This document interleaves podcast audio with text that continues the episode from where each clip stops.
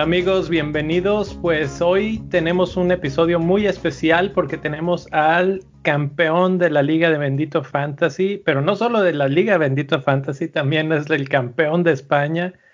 Y pues bienvenido, Andrés Rodríguez.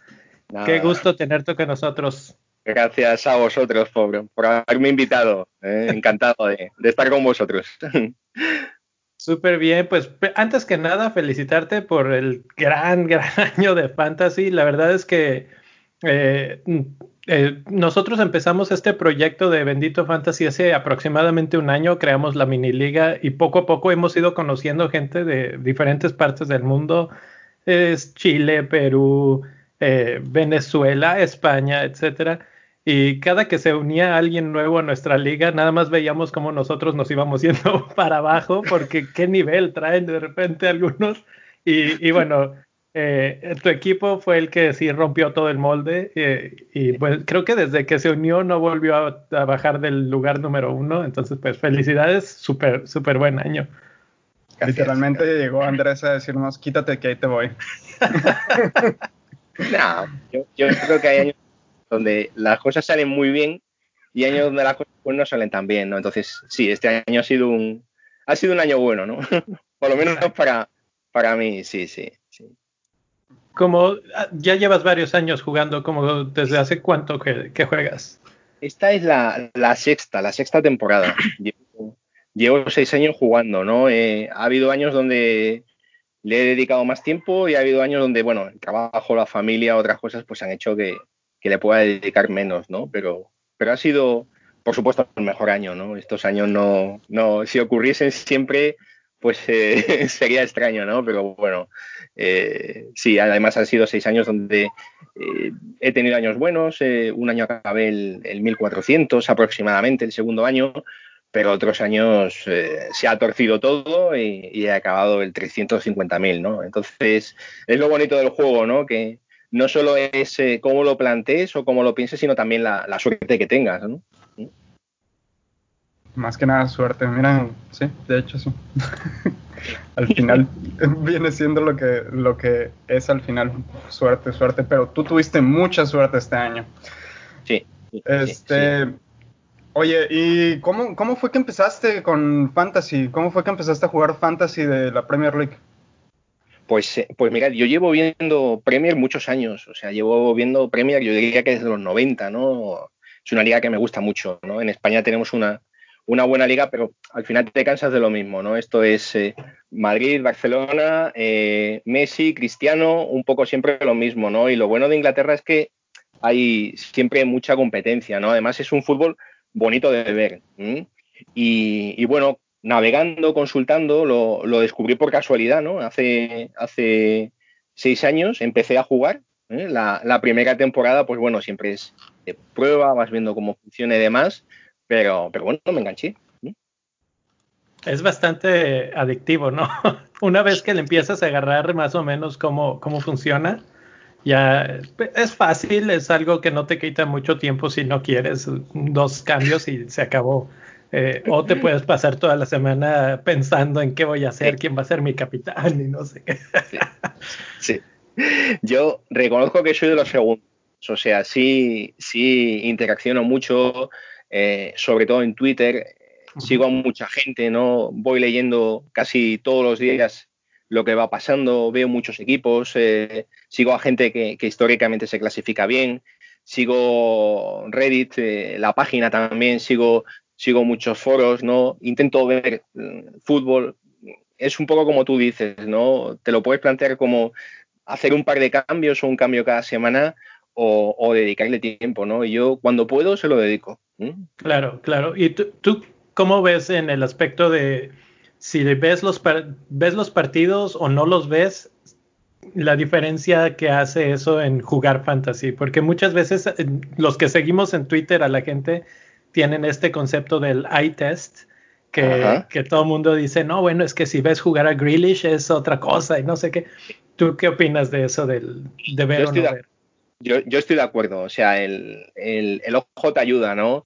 Yo llevo muchos años viendo fútbol, entonces eh, ves muchas veces a alguien y dices, jo, este, este tío está un fire, ¿eh? esto, balón que le llega lo, lo, mete para adentro, ¿no? Lo tengo que fichar, ¿no? El fútbol al final es, es rachas, es suerte y estado de ánimos, ¿no? Entonces, a mí me ayuda, me gustaría ver los 20 partidos, no puedo verlos, evidentemente, entonces veo alguno que me interese, intento ver dónde, dónde juega el capitán, ¿no? Un poco siempre cada jornada por seguirlo y luego veo pues resúmenes, ¿no? Que es un poco lo que te ayuda en poco tiempo tener ese eye test, ¿no? Del que, del que tanto se habla. Bueno, y hablando de, de eye test y de todo esto de, cómo buscas información, que te metes a, a seguir cuentas en, de personas en Twitter que, que históricamente se han clasificado bien o que han terminado bien en, en años anteriores, este, en un, así como que en un así una idea más o menos para darnos una idea de cuánto le cuánto le metes de tiempo así personal a, a esto como cuánto sería así por, por, así para hacer un cambio por semana sí. como cuánto te aventarás más o menos Yo diría que unos una hora al día. una hora al día Una hora al día, sí. Soy, cuando puedo, una hora al día. Es eh, más o menos mi, mi número mágico. ¿eh? Suena perfecto. De hecho, suena bastante aceptable, Razonable. se podría decir.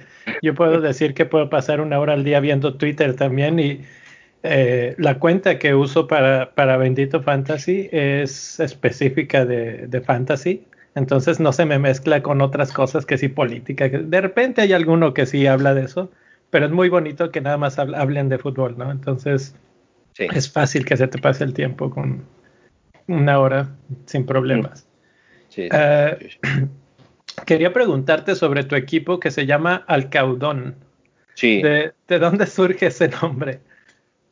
pues Miguel es el nombre más, eh, yo creo que la forma más simple de buscar un nombre, ¿no? Como os digo, eh, hace seis años pues conocí por, eh, por internet la liga, entonces estaba becaneando y, y bajé y el nombre de la calle donde estaba el, el apartamento en el que estábamos pues era la calle Alcaudón y dije, bueno, pues me gusta el nombre, ¿no? me gusta el nombre. ¿eh? Está en, en, Isla Canela, en Huelva, y bueno, me gustó. No, no soy un experto en, en, pájaros, no entiendo absolutamente nada. Luego ya leí un poco, ¿no? Pero no sé, me gustó. Y dije, y, y, lo llevo utilizando seis años y me da miedo cambiarlo, ¿no? no un poco de superstición, porque yo sé que hay gente que cambia el nombre todos los años, ¿no? Eh, ah. Incluso hay, hay, nombres muy imaginativos, pero no sé, lo mantengo para todo, siempre. Yo conozco a uno que lo ha cambiado como tres veces esta temporada. no, nos está escuchando, pero no lo podemos ver. este... Hay gente que se le ocurra, ¿no? El inclop y tras, ese tipo de, de, juegos de palabras, ¿no? Bueno, es, es bonito también cambiar el nombre. No, la verdad es que nos pusiste a investigar porque yo de aves soy todavía menos y yo ah. busqué, bueno, ¿qué es un alcaudón? ¿Qué es alcaudón? Y lo busqué y vi el pájaro y luego vi lo que hace en sus, como sus formas de, de cazar, etcétera. Y dije, ah, esto queda muy bien para un killer de, de fútbol. Sí, sí, correcto, pero insisto, ni idea de pájaros. Entonces fue totalmente como los grupos de música, ¿no? Eh, me inspiré en, en, lo primero que vi para poner nombre. Está súper, súper bien. Eh, este año estuviste como desde el 320 mil del mundo en algún punto. Obviamente todos empezamos muy, muy volátiles, ¿no? Y sí. pues terminaste en lugar 24 eh, sí. de, del mundo general. Entonces, pues, este, ¿tú cuál crees que fue la clave de, de esa, no sé, de ese performance, de esa consistencia, o crees que fueron los cambios, el capital, alguna cosa que tú consideras esto fue clave que hizo mi temporada mágica? Sí, para mí la clave es arrancar bien. O sea, en, lo que he aprendido estos años es que la, la te juegas la temporada al, al principio. Al principio. Uh -huh. Si arrancas bien, eh, eh, rápidamente subes. Si no arrancas tan bien, luego cuesta mucho trabajo subir. Y hablando de eso, este, um, de arrancar bien en la temporada, por ejemplo, vimos que tu, que tu equipo este, rápidamente subió de, de, de precio, o sea, hiciste un, mantuviste un, hiciste tu wildcard en la jornada 9. Y después de ahí empezaste a subir mucho, mucho de precio. Llegaste, tu equipo llegó a costar hasta 105.8 de una forma muy rápida después de tu wildcard.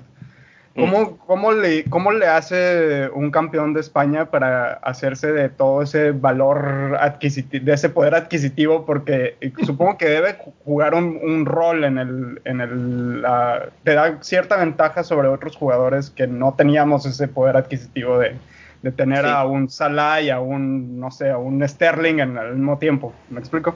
Sí, Perfectamente, pues eh, llevo, como os he dicho, varios años jugando y, hasta ahora eh, solía jugar el, el primer wildcard eh, la segunda o la tercera jornada, ¿no? Después del, después del primer parón por selecciones, ¿no? Leyendo a mucha gente, eh, recomendaban hacerlo un poco más tarde, ¿no? Este año sí la primera vez que lo he hecho así. Generalmente solía lanzar el primer wildcard mucho más pronto. Este año he esperado, como os digo, he tenido la, suerte de que el equipo ha funcionado bien desde el principio y yo creo que eso me ha permitido ya ir a la jornada 9 con un conocimiento más, eh, digamos, profundo de, los jugadores, ¿no? No ficho por dinero, también lo he leído muchas veces, ¿no? Hay, hay sobre si el, el buscar jugadores que cambian de precio rápidamente es una buena estrategia para ganar dinero, no ha sido intencionada. O sea, Simplemente buscó un equipo y creció el, precio porque estaban dando puntos. Y, en, ese aspecto, de hecho, de los fichajes, eh, eh, veo que no hiciste muchos hits. ¿Eso también fue por estrategia o porque te gustaba tu equipo? ¿Hay, ¿Tienes alguna idea así de que, por ejemplo, no sé si ha sido ya varios años, pero siento que particularmente esta temporada hubo un, un movimiento muy fuerte sobre hacer menos hits que no valen la pena. ¿Tú qué mm. opinas? Totalmente de acuerdo. Siempre, siempre he abusado, yo particularmente mucho de, los hits, ¿no? Entonces, como os digo, el año pasado fue un año que no acabé como, como quería y revisando eh, vi que el número de hits que había acumulado era altísimo. Entonces, este año, digamos, he sido más eh, cauteloso y sobre todo he intentado eh, no fichar una semana y acumular dos hits para la siguiente, que es una estrategia que a mí me ha funcionado. O sea, o sea, acumulabas tu, cambio, por ejemplo. Efectivamente. Y hacías, dos cambios en una sola. Claro, porque generalmente gastas un segundo hit cuando quieres fichar a un jugador, eh, no tienes dinero y tienes que vender dos, ¿no? Para conseguir el que quieres y, otro, ¿no? Eh, he intentado hacer esas acciones siempre en la misma jornada y reducir esos eh, menos cuatro puntos, ¿no? Porque al final eh, si repites esos seis o siete veces al cabo del año, pierdes 30 puntos, ¿no? Que 30 puntos eh, pues son más de los que de los que parecen. Ya veo, ya veo.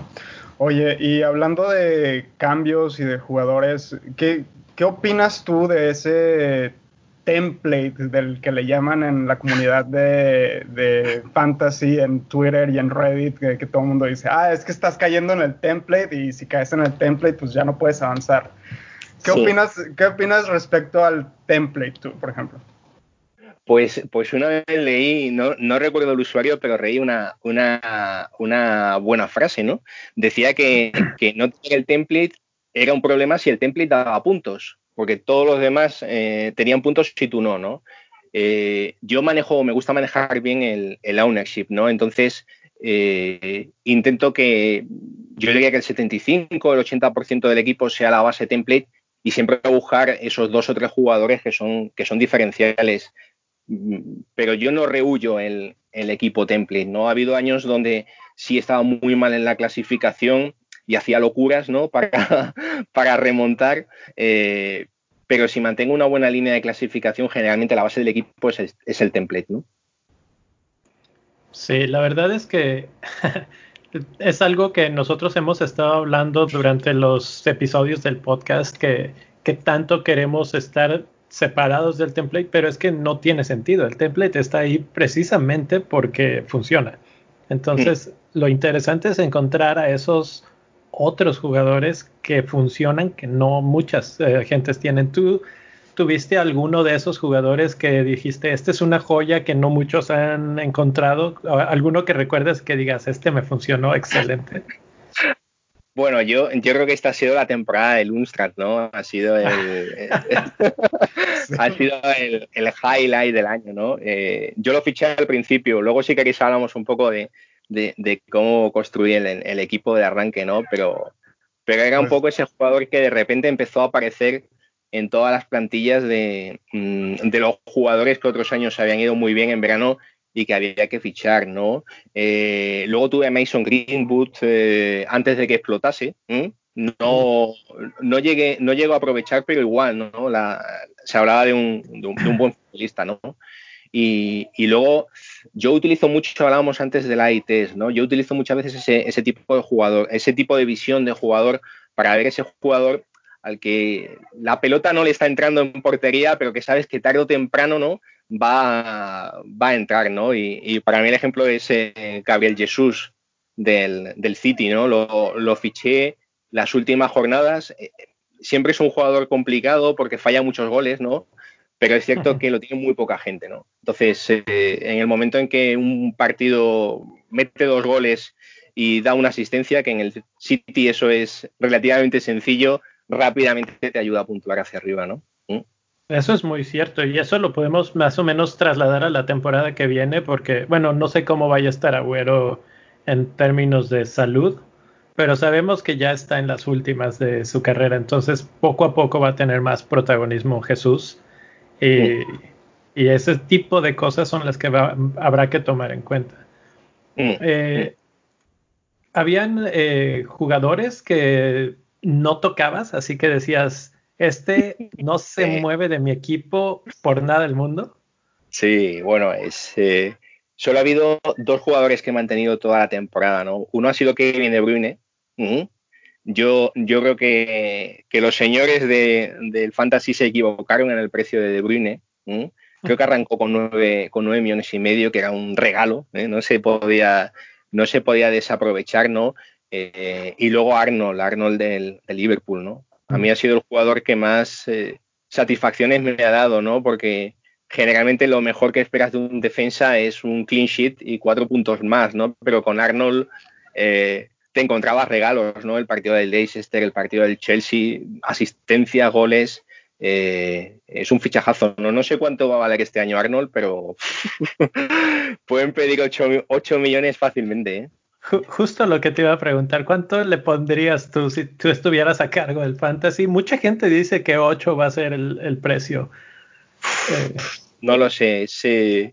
Yo empecé con dos defensas del Liverpool porque, bueno, todo el mundo hablaba de, que había que tener dos defensas del Liverpool.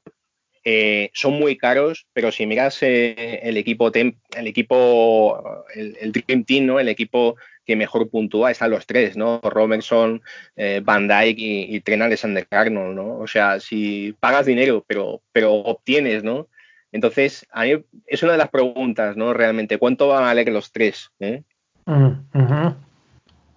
Mm, este, y por ejemplo, ahora que estamos hablando de tu, de tu equipo y que querías hablarnos de cómo, de cómo lo, cómo lo armaste, platícanos cómo, cómo lo armaste, cómo, cómo fue ese, ese feeling el, al inicio de la temporada, porque pues, la, por ejemplo, la temporada pasada no va a ser como esta que fue tan corta. Tuvimos todo el verano de Gap, ahí que no hubo fútbol.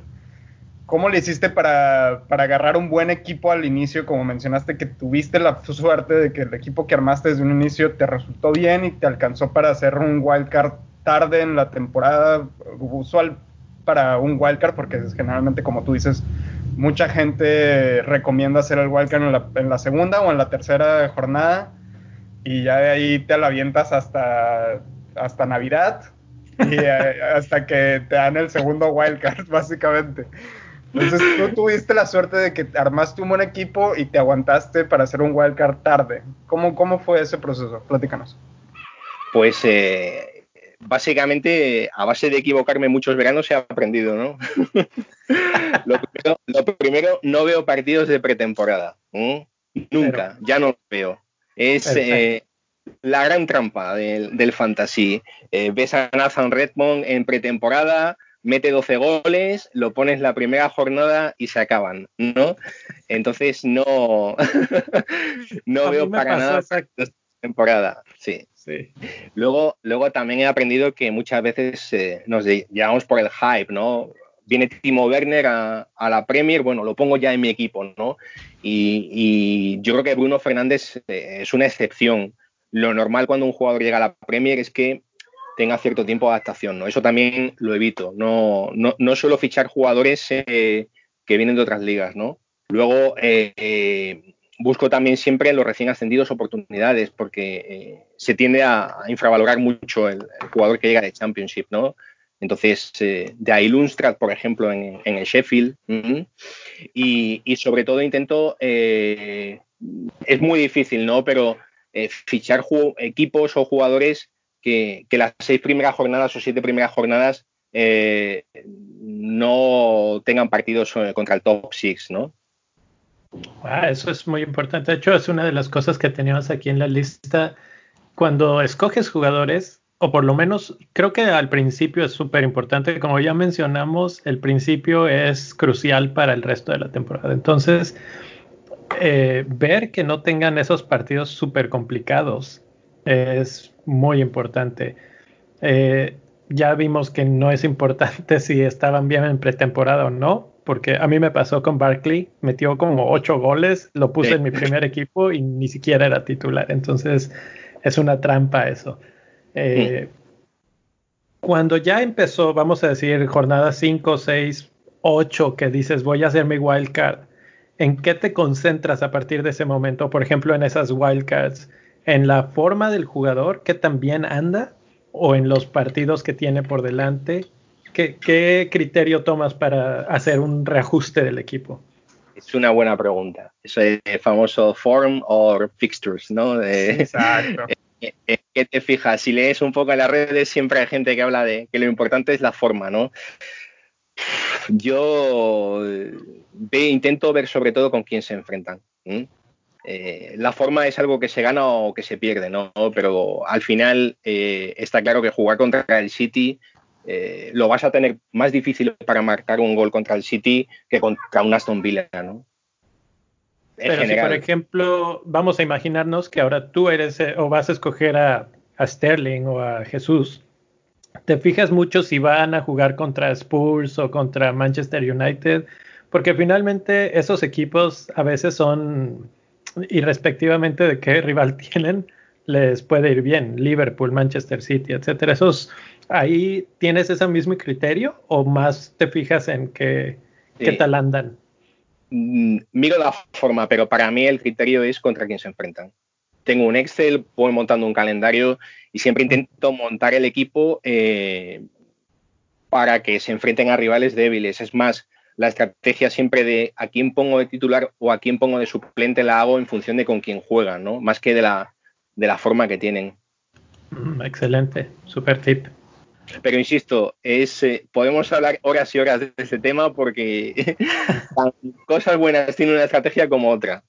No, pues es que, es, que eso va variando cada semana, ¿no? O sea, cada semana, de una semana dices, ah, mira, plan, voy, a, voy a guardar mi cambio para traer a tal jugador la siguiente semana y que me alcance para otra transferencia.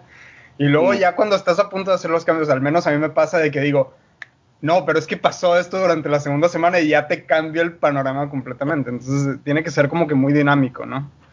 Sí, sí. Y te puedes equivocar.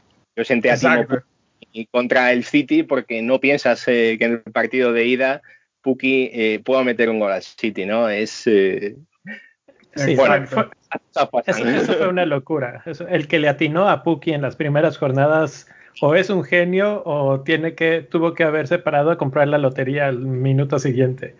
Eh, mucha suerte. Oye, y hablando de las decisiones que tenemos que hacer cada semana, la decisión más importante que tenemos que hacer cada semana es la selección del capitán. ¿Tú cómo, cómo seleccionas el, el capitán? ¿Qué tanto tiempo agonizas con la selección del capitán?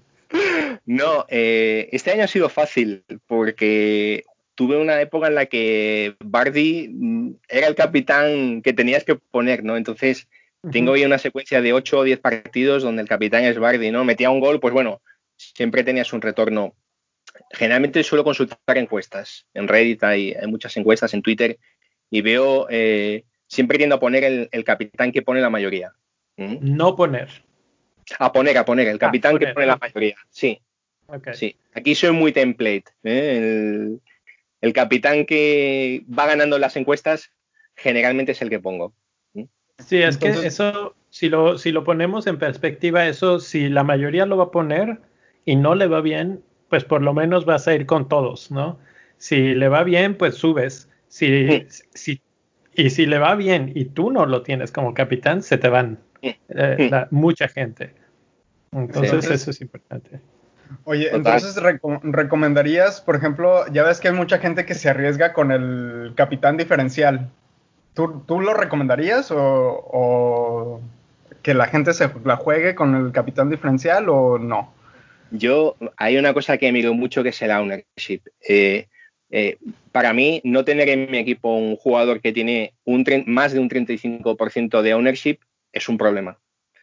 Porque como yo no tenga ese jugador, no lo ponga de capitán, el resto lo pongan y ese jugador meta dos o tres goles, me voy a hundir en la clasificación. Entonces, eh, no soy muy amigo de buscar capitanes extraños, ¿no? ok, ok, ok. Interesante, interesante. Mm. y esta, esta temporada dices que fue Bardi uno, ¿algún otro que, que te gustó así como para fijo de capitán? a mí me gusta mucho Harry Kane. ¿eh? No, ha, sido el gran año de, mm. Harry Kane, pero es un jugador que me, que me gusta. Eh, lo he puesto dos o tres veces, pero, pero no ha funcionado bien, ¿no? Entonces, eh, una vez que pasó en la racha de Bardi, para mí Kevin De Bruyne ha sido el, el, capitán, ¿no? Sabes que es un jugador que siempre te va a dar algo en cada partido, una asistencia, un gol, bonus, un clean sheet. Es un jugador que no te va a dar muchísimos puntos en, un, en una capitanía, pero te puede dar siempre, todas las semanas, algo, ¿no? Totalmente de acuerdo. Oye, y este, y por ejemplo, hablando de estrategias a largo plazo, este, esta temporada fue una especie de excepción por todo la, por la suspensión de la liga, pero generalmente, ¿cómo utilizas tú tus, tus chips? ¿Cómo planeas tu, tu bench boost, tu triple capitán, tu tu free hit y los dos wildcards. ¿Cómo, cómo, cómo es ese proceso de planeación para, para ti? Este año, pues obviamente fue un proceso súper, súper difícil porque literalmente solamente tuvimos una doble jornada. Entonces no jugaron, no, no se jugaron dobles jornadas. ¿Tú cómo, cómo haces eh, esa planeación? Generalmente, bueno, como os comentaba, utilizo la wildcard. Eh, hasta este año lo utilizaba en la segunda o la tercera jornada. Este año ya lo he hecho la, primera wildcard un poco más tarde. La segunda wildcard sí que suelo emplearla en enero, febrero. La suelo emplear pronto porque el equipo llega muy justo después de, Navidades. Y para los hits, eh, sobre todo utilizo jornadas dobles. Para mí el mejor hit es el bench boots, eh, el utilizar los, eh, los 15 jugadores. Yo es al que siempre, eh, todos los años le he sacado más de 100 puntos. el free hit siempre es un problema porque al final estás eligiendo un equipo diferente y puede que salga bien o puede que salga mal. Y el triple capitán, pues es coger los dados y, tirar a ver qué sale, ¿no? Claro. ha habido años en los que lo he utilizado en, en dobles jornadas y me he encontrado con cinco o seis puntos ¿eh? y años como este en los cuales lo utilizado en una jornada de, un Kevin De Bruyne segundo equipo contra el Norwich, un equipo muy, muy goleado, ¿no? Donde la jugada me ha salido perfecta, ¿no? Pero el triple capitán es muy, muy difícil de, utilizar. Hablando, del triple, hablando del triple capitán, yo me acuerdo que hace dos años hice mi triple capitán con Agüero en una doble jornada y me dio tres puntos nada más porque Pep no lo metió. Sí, Y, de hecho, eso de que Pep no lo metió me, pone a pensar en una pregunta que, una discusión que tenemos con el Nil todas las jornadas casi casi, y es el asunto de las rotaciones. Y de que él le tiene mucho miedo a las rotaciones y que dice, no, bueno, es que yo no voy a poner a Sterling porque es que lo van a rotar. ¿Tú qué opinas de, eso de las rotaciones? ¿Le tienes miedo o no importa que no juegue los 90? No, depende de, Con el City es imposible. yo tiendo a, evitar jugadores del City. Solamente, solamente me he cargado de, jugadores del City después del parón porque con cinco cambios estaba claro que iban a, que iban a jugar, ¿no? Pero el año que viene no hay cinco cambios y, con Guardiola es imposible predecir la, alineación, imposible. Entonces, con el City eh, he tenido Agüero, ¿eh? porque es un jugador que me gusta, porque siempre puntúa bien. Eh, de Bruyne porque sabes que sí o sí siempre va a jugar. Laporte porque hasta este año no tenía otro central zurdo, pero fuera de ahí es muy, muy difícil elegir un jugador del City que siempre, que siempre juegue. En el resto de equipos yo creo que es un poco más sencillo, pero con el City es imposible. Entonces más o menos eres del, del, del equipo del Nil que dice, mejor no te metas en esos problemas porque nunca sabes. Yo, yo estaba casi seguro, ayer iba a jugar Mares contra el Real Madrid y ni, ni siquiera le, habló en la banca, o sea, fue completamente ignorado. Entonces, sí, con Pep es muy difícil, muy, muy difícil atinarle. Y, luego el City tiene jugadores, para mí el ejemplo es Sterling, ¿no? No, no sé por qué, pero siempre que ponga Sterling nunca marca, ¿no? Entonces llega un momento en el que ya digo, bueno, ¿para qué lo voy a comprar? no, eso, eso pasa con ese tipo de jugadores, ¿no? Eso fue lo que me pasó a mí esta temporada con Sterling. No lo quería traer porque veía que no marcaba y estaba súper caro y, no. Era, eh, iba a ser una inversión tirada a la basura, literalmente. este, oye, y ahora que ya estamos hablando de jugadores, este, em, sin contar a, los jugadores premium que todo mundo busca, esos jugadores de template como Trent Alexander-Arnold, Kevin De Bruyne, Salah, Agüero, ¿Existe algún otro jugador que sea necesario por, por cada fila? Por ejemplo, un, jugador así como, no sé, hace, hace dos años teníamos a Lucas Digne, por ejemplo, a Lucas Digne mm. de, Everton, que, era, que estaba regresando muchos puntos en la defensa, pero mm. que no brillaba mucho, así como que nadie le, le ponía mucha atención.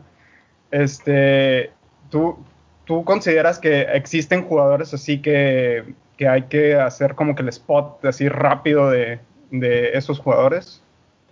Sí, yo por ejemplo creo que es muy difícil que tengas un buen equipo si no tienes un defensa del Barley. Me da igual que sea Pope, Tarkowski, pero siempre tienes que tener un defensa del Barley en tu equipo, porque sabes que, a la larga es un defensa barato y te va a dar eh, puntos, ¿no? Y, luego me gusta mucho siempre mirar eh, centrocampistas baratos ¿eh?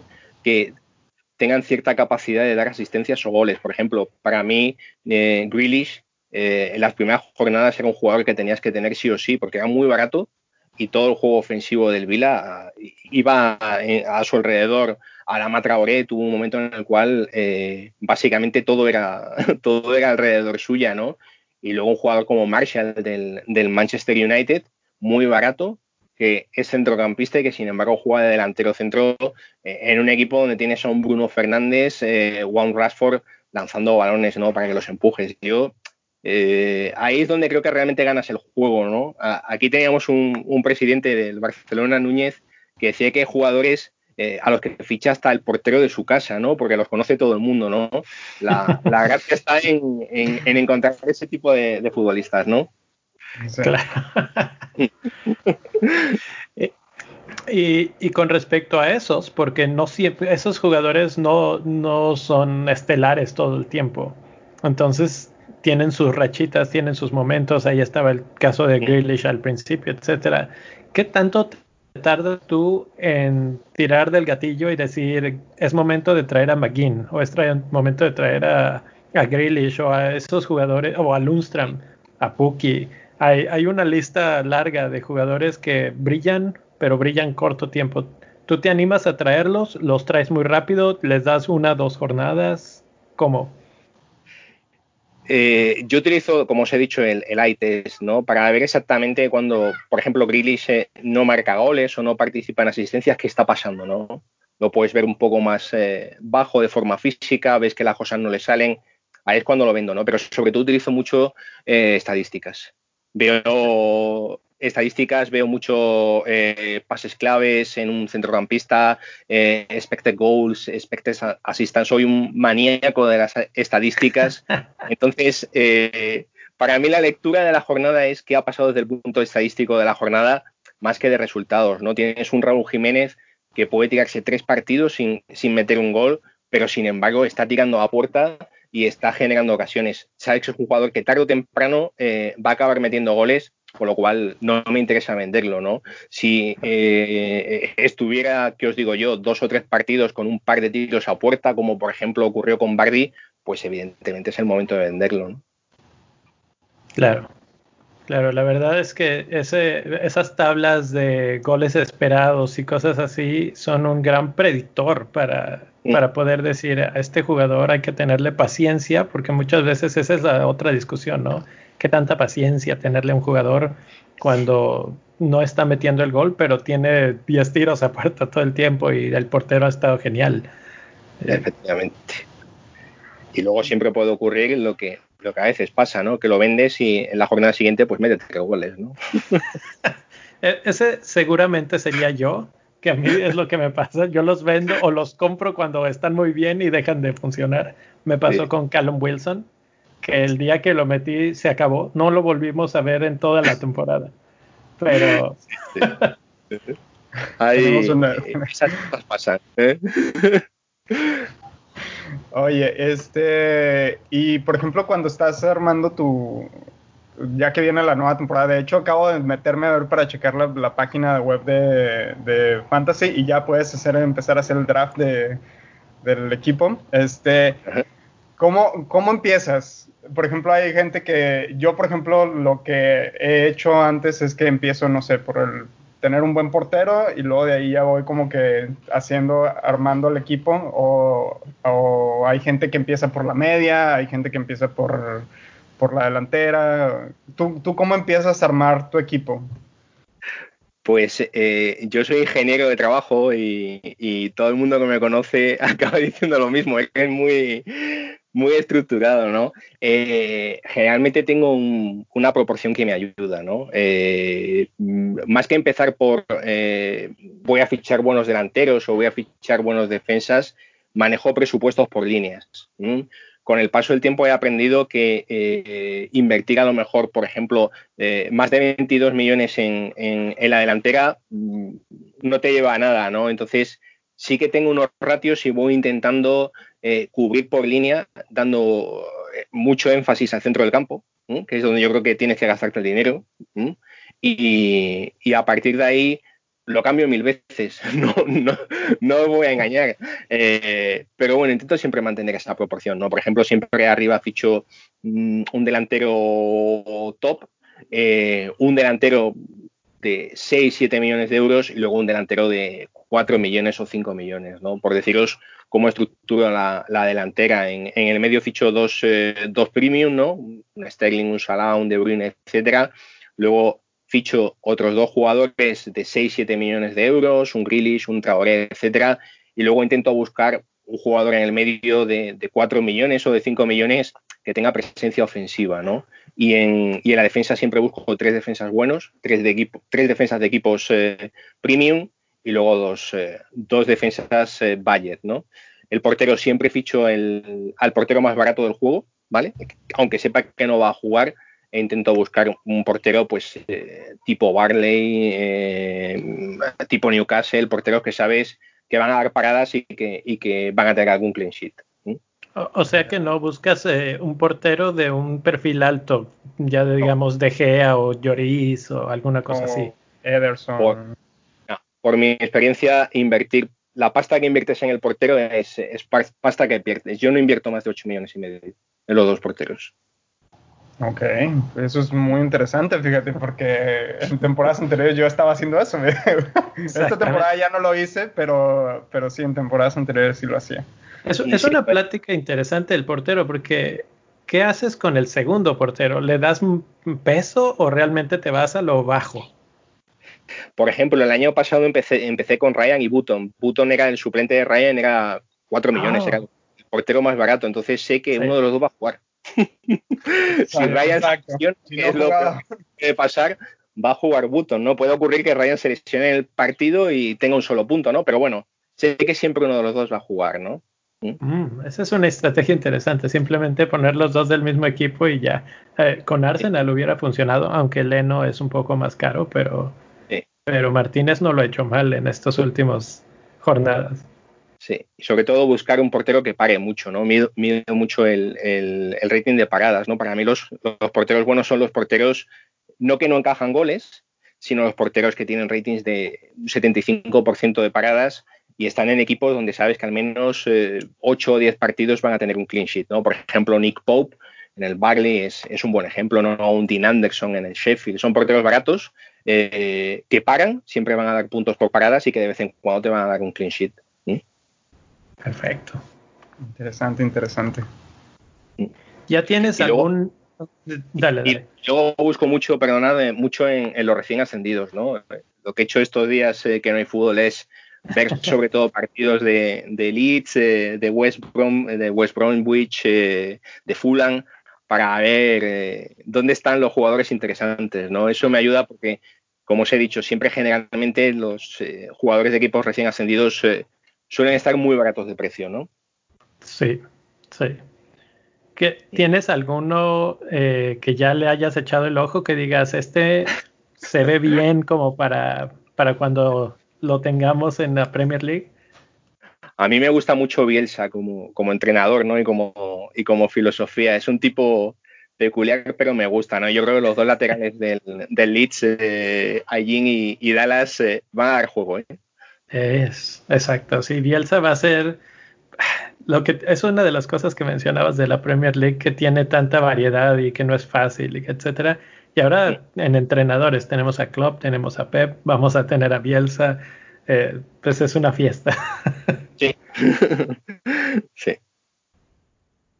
Oye, ¿y qué recomendación le das tú a los mortales como nosotros que no, este, que, no podemos terminar en primer lugar de, España o de México o de, cualquier parte del mundo donde nos estén escuchando? ¿Qué recomendación les das a, alguien para poder aspirar a esos, a esos puntajes tan altos? No, que no, que no le dediquen tanto tiempo porque eh, cuando le dedicas tiempo y, ganas está bien, pero cuando le dedicas tiempo y no ganas, eh, pues no vale para nada, ¿no? Bueno, ya en serio, sobre todo disfrutar, ¿no? Y, e, e intentar eh, ver mucho fútbol, pensar bien las decisiones, ¿no? hay veces que yo soy poco amigo de, de hacer movimientos en el último momento, ¿no? ese cambio que haces media hora antes de que cierre nunca sale bien y, sobre todo pensar a medio plazo, ¿no? Ok. Este, nosotros tenemos una desventaja con respecto, la gente que vivimos en América tenemos una desventaja con respecto a, la gente que vive en, Europa porque a nosotros nos agarra el deadline a las, por ejemplo, a, Leonardo y a mí nos agarra en, en la, a las 6 de la mañana a veces. Entonces tenemos que pensar los cambios una noche antes, un viernes por la noche, porque luego el, deadline es a las 6 de la mañana del sábado, entonces no nos agarra. Ustedes, por ejemplo, tú, por ejemplo, los sábados, cuando es el deadline, como a las 4 de la, es como a las 4, 3 de la tarde, ¿no? Algo así. Sí, una, una y media de la tarde aproximadamente. Una y media de la tarde, ok. Entonces, este, tú ya no haces cambios el sábado. Tú para el, tú para el sábado ya amaneciste con tu equipo como, como va solamente hago, hago cambios eh, de capitán o, dentro del equipo, pero el fichaje ya lo he hecho el viernes. Sí, sí. Y luego, pues, bueno, rumores de, ¿qué os digo yo? Mané, por ejemplo, descansa o un Salah eh, no se ha montado en el autobús del Liverpool. Ese tipo de, de, información, pero soy poco amigo de cambiar en el último momento. Okay.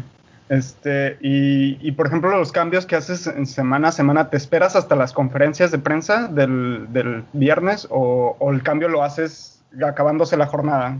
Por ejemplo, el lunes o el... Suelo hacerlo el viernes por la noche aquí en España, ¿no? Cuando ya han acabado todas las ruedas de prensa y cuando puedes tener idea de si algún jugador va a jugar, no va a jugar o si hay algún cambio, ¿no? Pues Super tips, la verdad. Yo creo que mi última pregunta sería si ya tienes al jugador que va a ser el primer hombre en tu equipo la temporada que viene, que digas, empiezo todo, pero este es el primero que entra. No lo sé, no lo sé. Quiero esperar a los precios. Lo, que sí os puedo decir es lo primero que voy a hacer. ¿no? Lo primero que voy a hacer es, es ver el, listado de precios ¿no? y ver si, si, si, encuentro, pues, como os decía, ¿no? Kevin De Bruyne como el año pasado, un jugador que funciona y que por algún motivo el precio es muy bajo. ¿no? Espero mucho el, precio de Harry Kane. Yo creo que este año le, le va a bajar el precio. Yo creo que, mm. que, que Kane es un jugador que funciona bien, ¿no? ese tipo de cosas, pero hasta que no tengamos los precios, eh, prefiero no tener ninguna idea en la cabeza. Súper bien, nada, vas con la mente en blanco, ahora sí que. Sí, sí, sí. Muy bien. Una, una de las ventajas es que no tengo simpatía por, por ningún equipo, ¿no? Sabéis que todos tenemos nuestro equipo, antes os hablaba de que, de que soy del Real Madrid, pero realmente no tengo ninguna simpatía en Inglaterra, ¿no? No hay un equipo que me guste más otro que me guste menos o un, equipo del que diga, no, de aquí no voy a fichar jugadores, ¿no? Porque, porque no me gusta. Entonces, eso, eso me ayuda, ¿no? Eso es una ventaja, yo creo. Tengo amigos que incluso me han dicho, yo no juego fantasy porque sería incapaz de tener a un jugador del Manchester United. Y yo así, no, pues no, porque entonces te, te limitas tú solito. Correcto. Ojo, yo juego en España, ¿no? Y a juegos de la Liga Española y, juego con jugadores del Barça y, lo paso mal cuando Messi mete un gol, ¿no? Pero bueno, si lo tengo ¿Y tienes, ¿Eh? ¿Y, has tenido a Messi en tu equipo de fantasy de España? Sí, con mucho dolor. Pero no, no, a mí me, parece, no sé cuánto costaría Messi si, si estuviera en Inglaterra, ¿no? Pero no lo sé, no lo sé. Podían fácilmente pedir 15 millones de, libras por él perfectamente en el juego. ¿eh? Es un jugador que si lo tienes ganas, si, si no lo tienes no ganas, no, no, hay, no hay otra posibilidad. Oye, y hablando, y hablando de, ya que estamos hablando de los precios, ¿tú qué opinas con esa variación de precios, esos brincos de precios que dan los jugadores de una temporada a otra? Por ejemplo, el año pasado me acuerdo que, que Ren Alexander Arnold terminó como en 6.5 y esta, y esta temporada arrancó en 7. ¿Tú crees que, y esta temporada Ren Alexander Arnold terminó como en 7.8, algo así? ¿Crees que brinque a 8 esta temporada? ¿Crees que sea el, el que tengamos un defensa, por ejemplo, de 8 millones de, libras o jugadores que brincan súper drásticamente de una jornada, de una temporada a otra en los precios? Yo creo que no se van a atrever a, poner un defensa de 8 millones, ¿no? Me parecería una, una auténtica. Lo que sí, lo que sí creo es que jugadores, por ejemplo, como, como Martial, que es un delantero que estaba como centrocampista, ¿no? Eh, que costaba 7 millones, eh, va a subir de precio, eso, eso está claro, ¿no? Eh, se está hablando de que Aubameyang va a pasar a ser centrocampista también. hay que ver a qué precio entra, ¿no? Pero bueno, los cambios al final los da el mercado, ¿no? Todos tenemos a Arnold en nuestro equipo, ¿no? Pues si es la ley de la oferta y la demanda, ¿no? Si todos lo queremos tener en nuestro equipo, pues tiene que subir de precio. Va a subir. La verdad es que acabas de tocar un punto bien interesante que ahorita se está manejando mucho esta información de que va a haber cambio de posiciones para varios. Que si Rashford era delantero, ahora va a ser medio. Que si Aubameyang, ahora medio. Eh, y ya teníamos como un millón de medios. Entonces, la competencia en la media cancha va a ser De Bruyne, Salah, Aubameyang, eh, Rashford, etcétera. Va a ser súper compleja ¿crees que vamos a perder el gusto por tener algún delantero en nuestro equipo que ya van a ser los de nada más de relleno? Efectivamente, yo creo que la gracia, bueno, todos vamos a jugar con un 3-5-2, tiene, tiene toda la pinta, ¿no? Y vamos a tener que buscar delanteros, pues, yo os digo yo, un Agiu de un Crystal Palace, delanteros de 5, 6 eh, millones, que con suerte van a llegar a 10, 11 goles, ¿no? Por, por temporada y, sobre todo que va a depender mucho del estado de forma ¿no? y de contra quién juegan. Esa para mí va a ser la, dificultad este año, ¿no? Encontrar, encontrar los delanteros.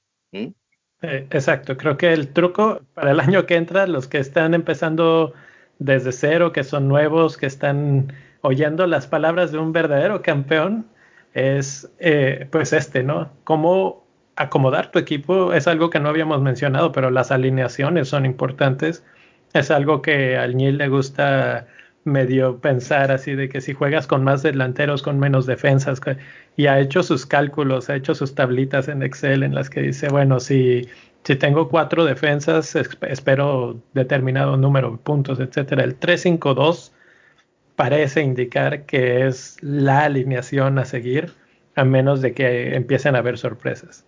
Sí. sí. Bueno, pues este, yo creo que con esto nos despedimos. Muchas gracias, Andrés, por, por estar con nosotros. la verdad es que muy amena la, la plática. Como, como dices, en varios de estos temas podemos hablar por horas y es que eso es lo que hacemos. Por eso es que empezamos esto, porque teníamos nuestros grupos en el teléfono y empezábamos a hablar por mucho tiempo y dijimos, ¿por qué no nos ponemos a hablar en, el, en la computadora y lo grabamos? Y hay mucha gente que quiere platicar de fantasy y aprender de alguien como, como tú que ha logrado cosas importantes en el fantasy.